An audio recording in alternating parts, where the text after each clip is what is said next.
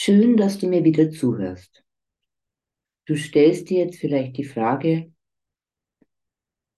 was kannst du denn tun, wenn du erkannt hast, dass die narzisstische Mutter, du hast dir die 15 Anzeichen heruntergeladen von meiner Webseite oder den Podcast Nummer 2 gehört.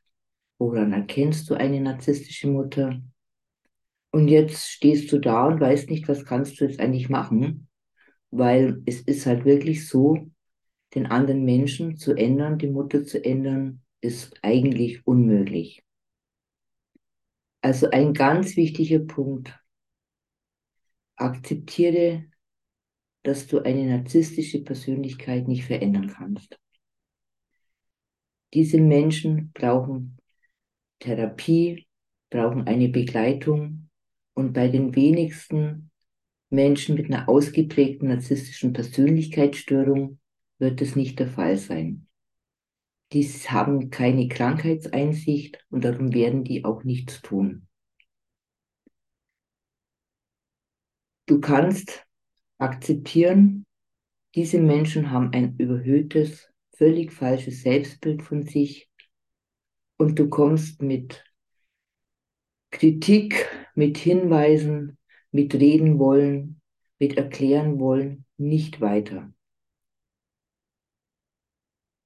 Du musst auch leider akzeptieren, du kannst sie nicht zwingen, dich zu lieben oder aufzuhören, dich zu manipulieren, aufzuhören, dich zu kontrollieren, so weh das auch wirklich tut. Weil es ist ja die Mutter, die engste Bezugsperson, die wir als Kind gehabt haben. Und jeder Mensch wünscht sich Verbundenheit, Zugehörigkeit zur Familie und vor allem zur Mutter was du tun kannst. Versuche ihr trotzdem Grenzen aufzuzeigen. Ihre Grenze ist dort, wo deine beginnt. Es wird nicht einfach sein, weil die narzisstischen Mütter werden die Grenzen nicht akzeptieren, aber du kannst nur immer wieder ganz klar deine Position aufzeigen und dich abgrenzen, im Notfall umdrehen und gehen und was du selber wissen solltest. Du bist wertvoll und so, darum ist es so wichtig, dass du an deinem Selbstwertgefühl arbeitest und das wirklich weiterentwickelst. Und auch darfst du akzeptieren, nicht nur die Mutter ist scheinbar, setze ich in Anführungszeichen, wertvoll und toll, Du bist wertvoll und toll und auch du bist verletzlich, du bist kränkbar und du darfst deine Grenzen setzen. Der Narzisst ist definitiv nicht besser wie du, eher im Gegenteil. Er ist nicht erfolgreicher wie du, auch wenn es oft so scheint. Aber wenn du in dein Potenzial kommst, dann lebst du dich aus deinem innersten, innersten Selbst heraus und bist authentisch. Und ein Narzisst ist nicht authentisch.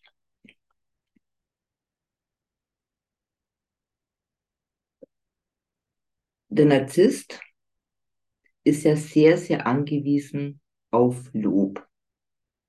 Wenn du jetzt nicht drumherum kommst, mit einem Narzissten Kontakt zu haben, dann versuch doch mal eine Strategie, dass du den Narzissten also der narzisstischen Mutter, ein Lob aussprichst, aber ein echtes Lob.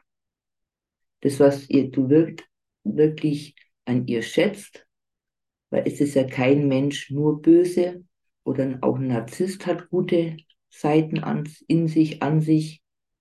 Und der Narzissten nach Lob lechzen, kannst du mal versuchen, ein echtes Lob, was du wirklich auch so empfindest, auszusprechen aber nur wenn es wahr ist und du wirklich authentisch dahinter stehen kannst. Das ist nur so ein kleiner Tipp mal.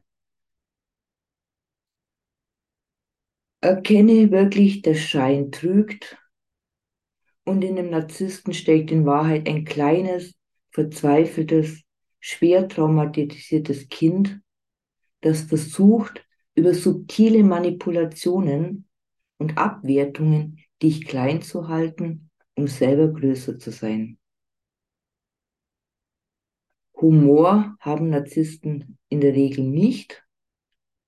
Und Humor oder Ironie ist für Narzissten eine Katastrophe, weil damit können sie überhaupt nicht umgehen. Da fühlen sie sich wieder nicht wertgeschätzt oder veräppelt. Also das würde ich versuchen zu unterlassen. Vielleicht kennst du das auch, dass Narzissten selten, also meiner Erfahrung nach fast nie, wirklich herzhaft oder ehrlich lachen können. Manchmal kann es hilfreich sein, den Narzissten zu spiegeln, also quasi ihm sein Verhalten vorzuspielen. Aber vorsichtig, Narzissten können extrem kränkbar und eben schnell beleidigt sein. Das sind jetzt alles so kleine Tipps für dich, wie du vielleicht den anderen erreichen kannst. Aber in der Regel musst du das selber schon wirklich ein Stück Weg gegangen sein, dich selber erkannt haben, die Zusammenhänge erkannt haben, ein Selbstwertgefühl aufgebaut haben, um dann den Narzissten loben zu können und ähm, wirklich damit anders umgehen zu können aber es ist schwierig. Kümmere dich du selbst um deine Verletzungen. Lerne dich zu achten und dich selbst zu wertschätzen.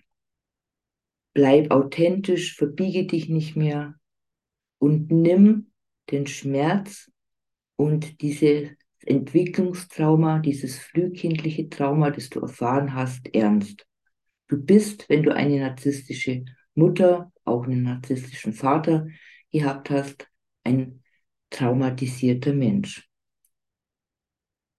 Und was ganz wichtig ist, ver verurteile dich nicht, dass du in manchen Lebenssituationen nicht so leicht und locker leben kannst wie andere Menschen. Du weißt ja jetzt warum.